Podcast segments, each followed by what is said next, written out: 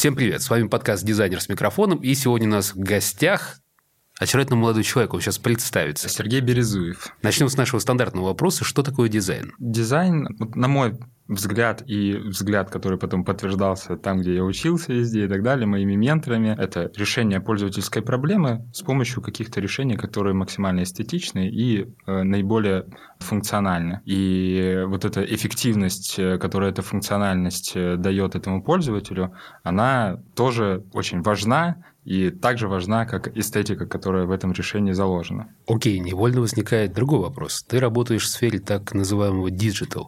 Скажи, пожалуйста, а что такое digital или цифровой дизайн? Правильно ли вообще я сейчас перевожу digital как цифровой, или это нужно иначе воспринимать? Да, это как цифровой дизайн, так и переводится. Часто очень путают продуктовый дизайн, то есть дизайн продукта именно цифрового продукта. Продуктовым дизайном был промышленный да, дизайн. Да, совершенно верно. То есть э, даже вот в тех подкастах из второго сезона дизайнера микрофона там упоминалась тема, что мы, как цифровые продуктовые дизайнеры, украли вот это владение продуктового дизайна. Условно там система, система, система мониторинга и планирования, CRM, а, marketplace, э, платформа для размещения других продуктов. Это все решение в цифровом мире. Ты упомянул в первом ответе, что как учили тебя, как э, было принято в тех местах, где ты учился, как говорили твои менторы. Давай чуть конкретнее про это. Скажи, пожалуйста, откуда ты изначально? Да. И какая школа у тебя была, благодаря которой ты пришел так или иначе к тому, что ты себя представляешь сегодня, и пришел в первую очередь в дизайн? Я вообще заинтересовался темой дизайна очень в молодом возрасте, потому что вот это понимание и создание вещей, которые одновременно функциональны и эстетичны, оно меня драйвило еще в очень-очень молодом возрасте. Оно меня драйвило тогда, когда не знал, что такое да, драйвить. Да, я да, понял. да. Оно меня вот именно тогда и драйвило. Я вот искал что-то такое, вот что, э, где я найду этому применение. И у меня сестра, она пошла тоже на дизайнер в ростовский ЮФУ. Он тогда был на Академии Ростовской, а затем он пошел в состав э, университета, Южного федерального университета. Затем он стал отдельным факультетом в этом университете. То есть я учился, по сути, в трех одновременно эпохах развития этого факультета. До этого, понятно, там художка, все дела. И с третьего курса я начал работать пошел графическим дизайнером работать в студию Графема в Ростове. Она до сих пор есть. А графическим дизайнером специализация какая была? В основном мы социальные сети там оформляли. Затем я из графического дизайнера по социальным сетям вырос в дизайнера интерфейсов там же. И начал э, решать уже задачи отрисовки дизайн-макетов э, для сайтов, и так далее. Графема в целом на хорошем счету в Ростове, и там уже были интересные бренды типа Агуши, зубной пасты Сплат э, и так далее. А затем после вот этой истории с графемы, как первый год вождения после сдачи прав, э, в течение года ты уже считаешь, что ты уже классно водишь, и риск э, попасть в аварию э, сильно возрастает, потому что ты э, начинаешь считать себя супер уже гонщиком. Вот. А хотя навык еще не так сформировался. Вот у меня такое же на самом деле произошло. Мы пошли делать там свой стартап, который был профинансирован Астро Альянс. Они нам сняли офис, и мы э, делали игру в App Store, затем там проводили хакатоны. Все это было, да, в рамках одного клиента. А финансировали они, по сути, не столько стартап, сколько внутреннюю какую-то лабораторию дизайна да, или что это? Да, да. То есть они хотели, они вообще пробовали э, новые направления. Но так как мы были на самом деле сильно зеленые в тот момент времени, я еще университет не закончил. А что не получилось? Понять, чего мы вообще хотим. За этот период времени я много начитался книжек про личностное развитие и так далее. В этом в сообществе просто, а, когда варишься, постоянно тебя... Питчет. Питчет, да, совершенно верно, правильное слово. Я увидел, что Чулаков в Ростове ищет стажеров, увидел это объявление. Стажер ищет чуваков, чуваков ищет стажеров. Да, да, да. Я подумал, why not? Отправлю свое портфолио. Получается, я во время университета а, был еще дизайнером при университете. У меня была повышенная стипендия. Мне платили там 60 тысяч стипендии за то, что я им делал все. Ну, это весьма неплохая стипендия. Я им делал конкретные работы, там, билеты на день первокурсника, плакаты на день первокурсника, оформление там марафона, э, любой активности, которая у ЮФУ есть, и они мне платили за это как сдельно, и повышенную стипендию давали. И у меня сформировался к этому времени, получается, работа в графеме, э, куча работ по университету, есть были какие-то заказчики на фрилансе, и у меня уже был какой-то портфель, я пришел на стажировку к Челакову. Чуваков мне говорит, слушай, ну тебе, короче, не стажироваться, давай мы тебя на медла возьмем, на middle дизайнера интерфейсов. А что такое интерфейс? Не-не, я к этому времени уже, получается, два года. Сначала в графеме, затем в этих а стартапах впитывал, что такое интерфейс. Так началась работа у Чулакова, и там я попал в тендерную команду. Это э, первая линия. Чулаков же он все-таки региональный, и чтобы выигрывать в тендерах по сравнению с тем же АИСом и так далее, у которых преимущество э, в плане локации, все равно заказчики выбирают в большей степени часто там, где находятся тогда, в то время выбирали. Э, скажи, пожалуйста, вот ты говоришь, они преимущественно выбирали тогда по локации. Но если это тендер, то, в общем-то, это по всей стране. Я не очень понимаю, какое здесь преимущество от локации. Когда уже выбирали победителя, э, большое внимание обращали на то, что АИС проводили очные вебинары, а, очные воркшопы совместные. И это большой плюс а, давало в понимании коммуникации, что дает э, клиент и в плане участия клиента в проекте. Был упор на то, чтобы сделать такое тендерное предложение, которое будет э, по качеству на несколько голов выше, чем предложит конкурент, и э, мы делали ставку именно на это. Вот, и, соответственно, мы были в составе тендерной команды. Это такая первая боевая линия. Прилетали тендеры в формате «нам нужно объем работы, который за три недели делается, сделать за неделю, еще упаковать это в презентацию, еще записать диктора. И бесплатно. Ну, для студии, конечно, бесплатно. Да. И вот так вот постоянно в режиме... Ну, то есть в то время, как у всего мира есть вьетнамские флешбеки, у тебя локально есть ростовский флешбек. Да, да, да. да.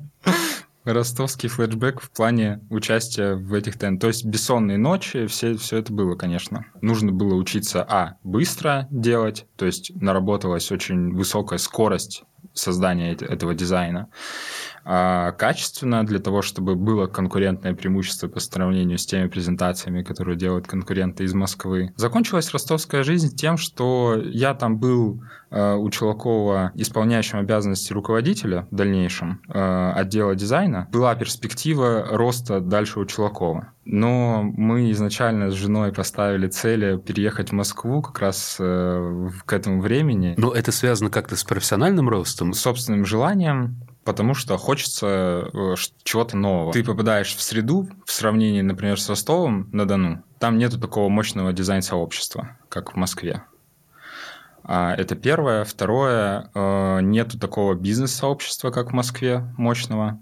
А в этом направлении мне тоже интересно развиваться. И э, в большей степени это решение было вызвано именно интересом попробовать что-то новое. Это произошло в 2018 году. Я получаю заказ. То есть это не было как-то спродюсировано, что вот переезжаешь сразу под этот заказ? Под этот заказ я переезжал а, уже. переезжал да. под заказ, понятно. Да. Законтрактованная миграция. Да, да, совершенно верно. Этот заказ как раз нас прокормил последующий год, наверное, существования а, пока я учился и делал ошибки в бизнесе, потому что а, я не выполнял роли у Чулакова планирования и а, управления финансами. Сейчас нужно это все делать и всему этому учиться. Соответственно, ты пока учишься, делаешь огромное количество ошибок, и э, вот первый год, я думаю, что мы совершили очень много ошибок. Не было желания пройти какой-нибудь краткий курс, благо им сегодня пестрит интернет, что-нибудь вроде стать коммерсантом за два дня, две недели, два я месяца? прошел два курса, прошел. Первый я уже не назову, какой, э, как называется, а второй он был на том же скиллбоксе, как создать дизайн-студию. Ну, успешно? Да, я его завершил. Базово, как вести бухгалтерию, как вести... Мне вот это больше всего было непонятно и интересовало в этом курсе, как вести бухгалтерию дизайн-студии, как вести финансовое планирование дизайн-студии. Это были мои слепые зоны. Вот ты переехал из Ростова-на-Дону, ты никогда не имел своей студии, всегда работал так или иначе в окладной сетке, и ты решил открыть свою студию. Ты прошел всего лишь всего два курса на некоторые площадки, и этого ДПО тебе хватило, чтобы понять, как открыть свое дело. Не без ошибок. Но тем не да, менее. совершенно верно, совершенно верно, да. Неплохо. Когда научился читать и посчитал, оказалось, что мы некоторые месяцы работали в минус, и там каждый минус у нас вытекает по несколько сот тысяч. Красиво жить не запретишь. Да. А, в итоге научился заранее планировать кассовые разрывы, научился заранее планировать бюджет, инвестиционный план. И вот в этом году я больше упор сделал в плане формирования стратегии. В учебе, то есть ты продолжаешь учиться или? Да, я постоянно нахожу какие-то материалы или курсы э, или книги, с которых я черпаю эти знания и стараюсь внедрить. И на твой взгляд сегодня те знания, которые доступны в рамках бесплатного какого-то трека и в рамках платного трека, как соотносятся? Что из них более востребовано, что из них более актуально? Смотря для чего. Для, для ведения собственной студии. Для ведения собственной студии спокойно можно найти, на самом деле, те знания и бесплатно.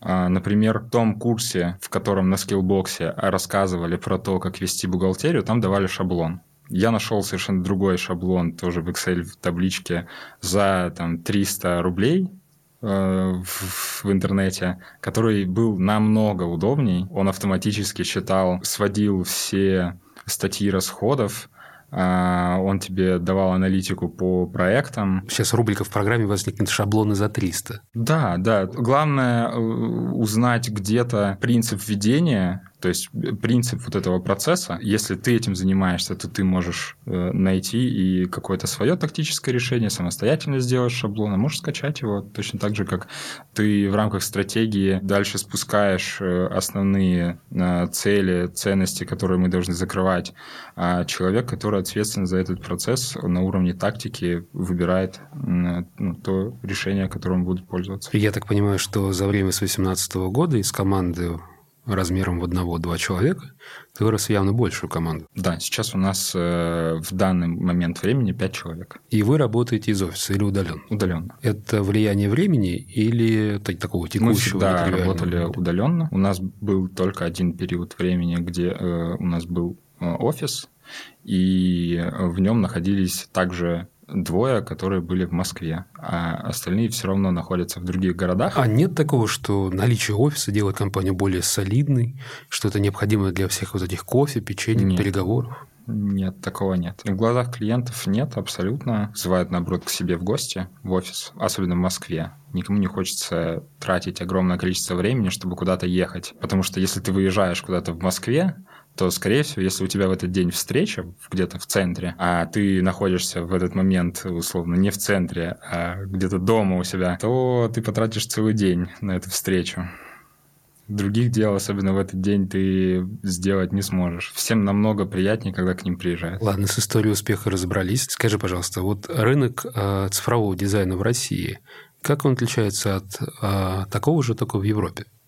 Я думаю, что основное отличие в культуре компаний в Европе ее понимает большее количество людей, и там чаще ты встречаешь и, и ситуации, когда у тебя все от генерального директора до линейного руководителя понимают э, ценность дизайна и зачем он действительно нужен, какие проблемы он может решить. У нас, к сожалению, на уровне э, линейных руководителей а, а, абсолютно точно отдают себе отчет, э, что это так, то есть это не только оформительская задача, а, но на уровне генеральных директоров директоров э, часто эта история сводится именно к тому, что это оформительская задача. Основное отличие, которое я вижу именно в продуктовом дизайне. А если говорить непосредственно про отличительную черту, вот дизайн из России в этой области, он такой, а дизайн из Европы, он такой, объясню.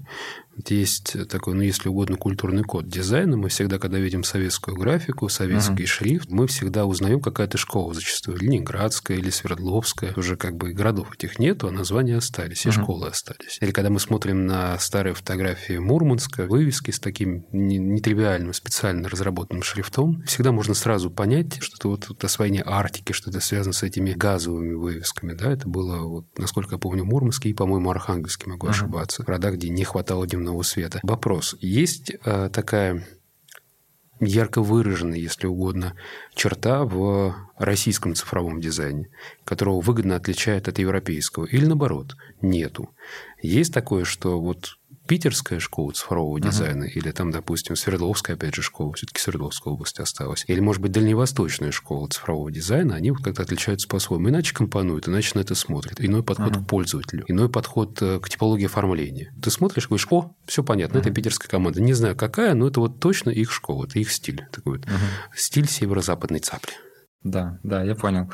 А на самом деле такого именно в визуальном плане э, нету. Если говорить про графический дизайн, то были определенные свои школы, э, которые э, воспитывали вот этих адептов затем этой школы. Привет, а, с Урала. Да, да. Здесь технологиями диктовалось, появился флеш, начали появляться решения относительно флеша, какие-то ярко выраженные с определенным, опять же, визуальным кодом. Появился э, у нас реализм, Э, и э, очень популярны стали те же там баннеры с техническим дизайном, где идеально вообще фотографично у тебя visual изображены. А затем в плане цифровых продуктов появился материал дизайн, и все начали читать эти гайды по материал дизайну, и соответствовать этим гайдам. Новый материал дизайн, который вышел, они наоборот говорят, не обращать внимания на визуальную составляющую. Главный принцип, что это слои э, физических объектов, которые имеют физические свойства, могут отбрасывать какие-то тени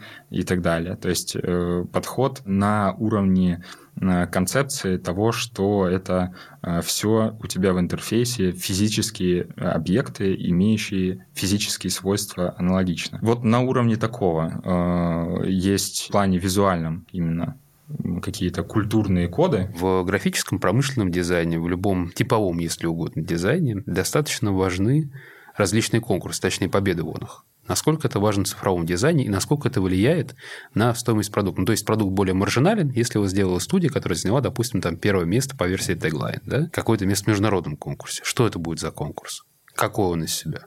И нужно ли это вообще? Точно такой зависимости нету. Между маржинальностью продукта и э, местом, которое заняла студия, или, допустим, наградами, которые взяла студия. Я когда работал у Челакова, я думал, что весь рынок это вот это теглайн, это рейтинг Рунета и все агентства, которые там представлены. Когда я начал контактировать с интеграторами, с крупными консалтерами, вот, допустим, с Кроком мы начали работать, с Accenture, со Сбером, оказалось, что не заканчивается на этом рынок. То есть есть огромное количество, их больше э, сильно, различных агентств, дизайн-команд, в продуктовом мире тоже, которые даже не знают про теглайн и рейтинги. Подход поставить всех вот в какой-то рейтинг и присутствует и есть только в России, потому что вот если мы посмотрим на, опять же, зарубежный рынок, ну, ни в одной стране вы не найдете рейтинги дизайн-студий, где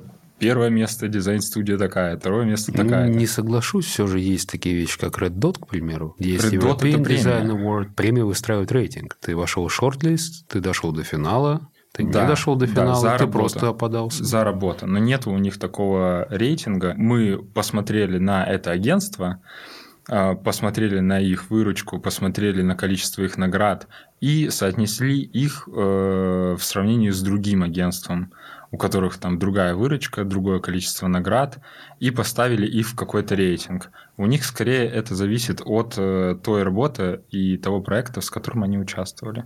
Да. То нет такого, что участие в рейтингах, участие в каких-то конкурсах влияет на стоимость услуг кратно? Нет. За всю твою практику назови три самых, на твой взгляд, ярких, самых стоящих проекта, которые ты делал. Что это были за проекты? Они все из разных областей немножко. Очень интересный проект в, в плане именно такого сервисного дизайна. Это была система мониторинга и операционной эффективности магнита. Сам проект проходил очень в интересном формате, потому что у нас была возможность каждые два дня деливерить результат э, и показывать, коммуницировать с аналитиками финансовыми со стороны Магнита, и мы работали в одной команде с ними, что очень положительно повлияло на результат работы. И каждую неделю мы созванивались и получали обратную связь э, с финансовым директором Магнита. Мы поняли и проанализировали, а какой же сценарий вот анализа данных у них есть и где у них есть ошибки в этом сценарии. Мы спроектировали этот сценарий таким образом, что эта система точно, где можно посмотреть правдивые данные по показателю, анализ за три простых шага. То есть сверху сразу увидеть все проблемы на весь уровень э, компании, провести сравнительный анализ, то есть посмотреть на то, как один показатель влияет на другой показатель, и посмотреть факторный анализ, в рамках которого они могли увидеть факторы, которые влияют на причину появления этого показателя. То есть, если раньше им приносили а, отчеты разные департаменты на 300 страницах в Excel, в PDF-ках, в JPEG, просто в смс-уведомлении, в внутреннем приложении у них был дайджест, каждое утро приходили какие-то еще финансовые показатели. Все это в разных окнах, в разных форматах. Очень ну, сложно найти точку истины. А человеческий фактор, то, что данные не сходились из разных отчетов, одни и те же. А вот эта система, она позволила выделить для каждого отдельно взятого руководителя его KPI, основные, за которыми он следит, вывести на главный экран, по этим KPI увидеть э, текущий месяц, там отклонение от прошлого месяца накопленным итогом или фактически и плюс динамику за последний год и увидеть сразу же отклонение в срезе. То есть если у, на уровне компании у тебя все со твоим KPI хорошо, это не значит, что у тебя в каком-то срезе будет также хорошо с этим KPI. Выводили уже на первый шаг какие-то сигналы о проблемах, что где-то отклонение от эм, идеального значения, от э, бенчмарка, э, где-то у нас э, отклонение от прошлого года, например, и у него есть какой-то уровень критичности, там красный, желтый и так далее. То есть руководитель, он уже на первом шаге видел проблемы в срезах, он мог кликнуть в эти срезы и провести там, сравнительный анализ этих срезов, например, с зависящими э, показателями. То есть наличие Э, товара, оно э, напрямую может влиять на э, утилизацию товара в будущем, соответственно. Им нужно сравнительно видеть в, каком-то диапазоне времени, как они себя поведут, эти показатели. Ну, то есть, вариант сказать руководству, что был ретроградный Меркурий, по этой причине ты не закрыл определенные дела, ибо просто не мог, или не начал новые, я не настолько хорош в астрологии. Нет, так не вариант вообще. Да, уже, вообще. уже перестал быть возможным. Да. Неплохо. Другие два? Наверное, если коротко э, по остальным, перечислю не два, потому что вот из этой области также есть и колл-центр для пятерочки, который мы делали совместно с Кроком. Операторы колл-центра пятерочки, они обрабатывали заявку 10 дней. А того... тут они научились снимать трубку. А тут они научились снимать трубку и обрабатывать за два с половиной дня. Прям эффективность выросла работа этих операторов в 4 раза. Про сайты, наконец-то. Наконец что-то понятное. Да, наконец-то что-то понятное. Мы любим проекты, э, в которых можно принести эмоций, и любим это делать с помощью 3D. И вот мой любимый проект в плане 3D мы делали такой сайт внутри. Ну, это, это интранет-система. Интранет, да, система. На сетку заводов своих. На первой странице тебя встречает объемная такая 3D-планета, которая крутится спинами, где заводы распределены по всему миру. Ты, значит, кликаешь на эту планету, волна такая пробегается красивая, все это так мерцает э, эффектно. Весь интерфейс полностью э, в светлых тонах, потому что мы за экологию, за экологичность. Все-таки эти заводы, они про снижение углеродного следа э, все-таки заботятся, они должны, поэтому все это такое белое и экологичное. Дальше ты переходишь, э, кликаешь по отметке этого завода на планете и попадаешь на уровень завода, где у тебя прям на сайте ездят эти манипуляторы, которые возят э, всякие коробки. Все это так интересно светится. Дальше ты можешь нажать на цех и провалиться уже на уровень цеха, где у тебя работают э, в 3D производственные линии, и по ним ездят всякие эти коробочки. Все это очень э, классно было реализовано в плане именно визуальной составляющей в плане 3D, ну и дает классные результаты в плане нахождения узких мест у себя в производстве. Синхронизация с данными, которые дает SAP Сейчас опять сложное, я начну уходить. Ну, я, я попробую простыми словами. Если я верно понимаю, это некоторая информация, которая собирается с данных заводов, да. передается вот в эту интернет-систему, и там она да. средствами визуализации, которые были названы, показывается. То есть там да. 7 коробочек. Да. Стало 9. Ну, показывается 9, соответственно. Не, не. Эта визуализация именно в 3D, она зациклена именно в том формате, который ее для этого цеха сделали. Динамический контент меняется на уровне показателей, которые вокруг у тебя в дашборде размещены. Вот эту систему мы делали с Accenture, и магнит тоже с Accenture. А вот этот как раз кейс с Кроком делали. Это коробочные решения для крупных компаний, э, для строительных и промышленных объектов. Эта система, она позволяет обеспечить безопасность рабочих и сотрудников, которые находятся на этих объектах. То есть она это делает за счет э, того, что у сотрудников вешается там или браслет, который снимает биометрические данные, или у рабочих этот э, датчик в касках. Они выводят биометрические данные э, о каждом человеке, который находится на этом объекте в систему. Перестал бить сердце, сердце да, да, значит, соответственно, он, он, он упал. Тревога, да, надо, надо реагировать, надо что-то делать. Бегите, спасайте Иванова. И более того, а, можно посмотреть, как у тебя каждый отдельный взятый сотрудник, где он находился. Такой лайфкам течение... для богатых, да? да? Да, да, да. посмотреть по камерам, посмотреть по карте, где он находился. Может быть, он э, все время в кибитке целый день сидел и чай пил. Система это покажет. Есть наверняка кто-то, на кого ты ориентируешься. Одна, две, три студии. Возможно, какие-то отдельно взятые в люди. В России или нет? Э, на твое усмотрение. В целом, э, нравится вот несколько студий в России. Моя. Мне очень нравится Creative People, Ковальский. Давным-давно существуют на рынке, но не теряют вот этой энергии. Кураж. Да, кураж. Это так классно. Я наблюдаю за их э, кейсами тоже. И это прям что-то с чем-то, это прям космос. А что касается ведения бизнеса, мне нравится Пинкман и вот Миша Розов, потому что мне кажется, что они э, думают наперед в долгую, и поэтому появляются вокруг э, Пинкмана различные компании Wanna Be э, э, конкурс э, и соревнования Пиониум, и так далее. Появляются бизнес-возможности, которые помогают им более активно и более гармонично развивать свой основной бизнес это хороший подход. Фьорд мне очень нравится в плане м, того, как они видят будущее дизайна. Это м, кайф. Если не ошибаюсь, их купил э, Accenture, э, и это та команда, которая говорит о будущем дизайне, и это будущее сбывается. В недавнем интервью ты сформулировал несколько э, принципов командной работы непосредственно в твоей компании. Ты мог бы выделить, э, ну, скажем так, основные или самые важные, самые, если угодно, системные из них? То, благодаря чему твоя команда является ну, непотопляемой, уникальной, угу. оригинальной? Непредубежденность должна быть у человека сформирована.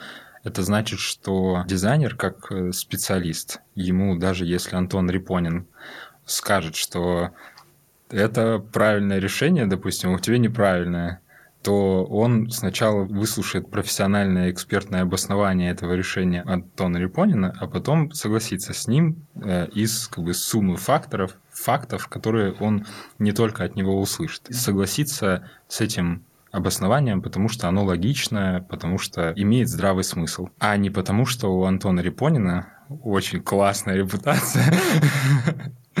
И вообще надо делать так, как он скажет. За что людям платят? Это за передачу ответственности, по сути. Соответственно, когда я возлагаю тоже какие-то задачи на дизайнера, я верю, что э, он к этому вопросу подойдет так же ответственно, как это сделал бы, допустим, э, считая это своим детищем. Прям вспоминая советские лозунги, сейчас хочется сказать, чужого дизайна не бывает. Да. Если мы ответственно подходим к решению вопроса, предупредить заранее о факапе, если заранее об этом факапе предупредили, проще решить совместным усилием, если это прям в дедлайн сообщено, тебе команда в этом не поможет. Вместе с этой непредубежденностью и ответственностью больше инициатив. Ну, то есть, если ты видишь, что задача близится к факапу, да, не нужно как бы сидеть и ждать, что случится чудо, и э, вот факапа не случится. Нужно об этом э, сигнализировать, а сигнализируя, приходить с решением. Как же наш национальный надеется на авось? Мы стараемся искоренять в команде. То есть ты стараешься искоренять наши корни? Я стараюсь э, в эти корни сформировать другую культуру, которая будет а также олицетворять и русский народ на тех же ну, правах. Самый маржинальный проект в твоей практике, уже в твоей частной практике? Самый маржинальный или самый дорогой? Самый дорогой против самого маржинального. Ну, самый маржинальный – это, наверное, случай, когда ты как дизайнер, к тебе приходят за презентацией, но очень срочно, и говорят, слушай, любые деньги вообще, надо презентацию сделать за ночь. Вот это самое маржинальное. А задача этой презентации? Продать концепцию продукта. У нас были определенные дедлайны, то есть до сдачи этой э, презентации. Примерно э, вот за неделю до дедлайна приходит значит, заказчик и говорит, слушай, у нас появилось еще 17 слайдов, но ситуация такая, что наш э, гендир, он приезжает завтра. Завтра с 9 часов утра он в любой момент времени может попросить эту штуку ему показать. Значит, она к этому времени должна быть готова вместе с этими плюс 17 э, слайдами. И вот э, мы подготовили к 9 утра. Ну, это чисто графический дизайн, какая-то инфографика. Да, да, это инфографика, там... А, без motion дизайна. Без motion дизайна, да. Хорошо, а самый за, большой по бюджету, самый дорогой? Я бы не ставил так вопрос, потому что это не совсем корректно в нашей модели. Не меряем проектами, а меряем как клиентами. С Accenture, например, мы как начали работать 4 года первые проекты назад, у нас появились. До сих пор у нас есть регулярные активности. Я говорю немножко про другое. Даже в коллаборативной модели Угу. и даже модели, когда ты встроен внутри компании как дизайн-студия, есть самый большой чек. Ну, то есть, когда ты встроен как дизайн-студия, он выражен, наверное, в человек часах. Коллаборативной модели он выражен в объеме подряда. Ну, опять же, это тоже могут быть человек часы, только в данном случае уже оплачиваем напрямую на твой расчетный счет. Если это именно проектами мерить, то это порядка 5 миллионов самый крупный чек был. Но при этом он не был самым маржинальным. Он не был самым маржинальным, конечно. Я могу сказать, а, какая маржинальность была команды там за вот наш прошлый год. Это 39% у нас была маржинальность. Переходим к Блицу. А, у тебя будет порядка 10, ну давай максимум 20 секунд, чтобы ответить на каждый вопрос. 20, если нужно отвечать развернуто. Готов? Угу. Погнали. Любимый цвет? Фиолетовый. Что лучше, винил или цифровая музыка? Цифровая музыка. Кофе или чай? Кофе. Лучший город Земли? Пока Москва. Много денег это? Много денег – это столько, чтобы хватало на реализацию всех твоих идей, которые появляются все время. Лучший дизайн автомобиля – это? 911 Porsche, который Carrera. Любимый дизайнер? Ну, это не Блиц уже. Нет, я это не, тоже не блиц. Да, я не, я не, от, я не отвечу, не отвечу по э, любимому дизайнеру в качестве блица. Я сейчас очень активно погружаюсь в то, как э, формируется продуктовая стратегия, и для меня открываются новые дизайнеры, э, которые в области дизайна продукта и меня настолько начинает драйвить вот эта история э, как бы стратегии дизайна продукта, в принципе, вот дизайн продукта, цифрового продукта, что там появляются менторы, да, э, на которые начинаешь ориентироваться. Когда ты вырастешь, ты хочешь быть идейным вдохновителем. У меня часто очень возникает очень много идей, которые хочется все время э, сразу делегировать на проверку и тестирование, и дальше уже быть э, творцом. Окей, с нами был Сергей Березуев, человек, который одновременно является и в чем-то графическим дизайнером, и цифровым дизайнером, а самое главное, менеджером студии цифрового дизайна. Подписывайтесь на «Дизайнер с микрофоном», слушайте подкасты, смотрите выпуски новые на YouTube, ставьте лайки и колокольчик обязательно. Все.